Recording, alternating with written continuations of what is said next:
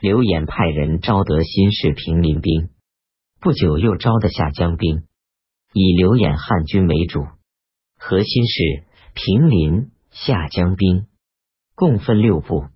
刘演率诸部击杀王莽南阳守将，又击败王莽大将严尤、陈茂军，进兵委婉，声势大振。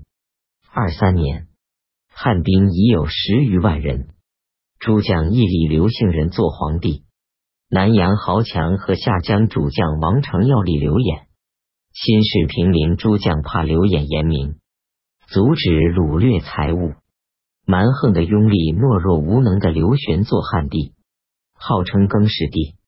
新式平陵诸将掌握大权，排斥刘演、刘秀集团，起义军自此发生裂痕。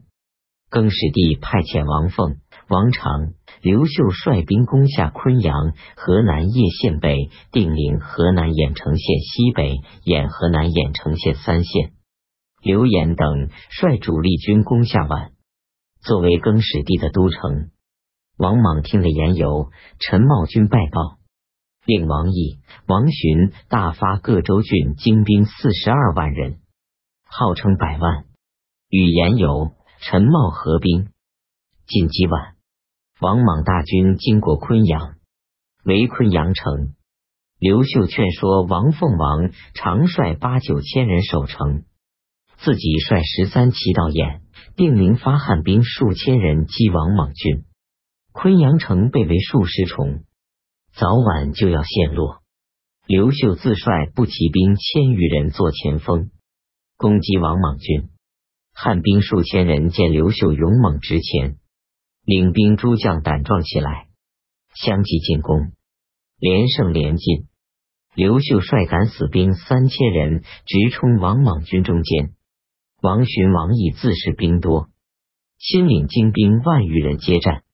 刘秀猛击，杀王寻，王莽军阵乱，城中汉兵乘胜出战，内外合攻，呼声震动天地，王莽军大溃。士卒都逃回本州郡，王毅率数千人逃往洛阳。言有陈茂投降汝南郡割据者刘望，王莽的主力军经昆阳一战，完全被消灭。昆阳之战是决定性的大战，王莽的新朝跟着这次战败就崩溃了。原来在观望中的各地豪强，包括王莽的某些地方官吏。纷纷起兵割据土地，自称将军。不到一个月，王莽主要的领土只剩下长安、洛阳两个大城。昆阳之战，一方面是王寻、王毅昏于不按兵法行动，另一方面是刘秀的勇敢善战。但是这些都还不是决定胜败的根本原因。根本原因是在于广大农民憎恨王莽。要推倒他的统治，因为双方军队都是农民组成的。刘秀军勇敢直冲，王莽军阵乱溃散，都是农民反王莽的表现。双方农民共同造成了昆阳之战的战果。当然，没有刘秀的率领，也不可能取得如此巨大的胜利。刘秀是大豪强，但在反王莽这一点上。与农民的利益一致，因此他能利用农民的力量取得胜利的果实。王莽曾发精兵二万击绿林，精兵十万击赤眉，都战败而不曾大败，因为绿林赤眉缺少一个像刘秀那样智勇的率领人。王莽的失败决定了更始帝阵营中的分裂也爆发了。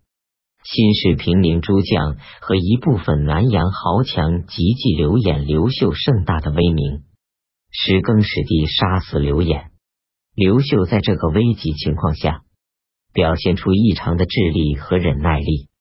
他赶快吃回碗，向更始帝谢罪，不和刘演的旧属往来，也不为刘演行丧礼，饮食言笑不改常态，只说自己的罪过。不说一句昆阳的战功，这样更始帝不便再杀他。过了些时，更始帝迁都洛阳，派他到河北镇抚株洲郡。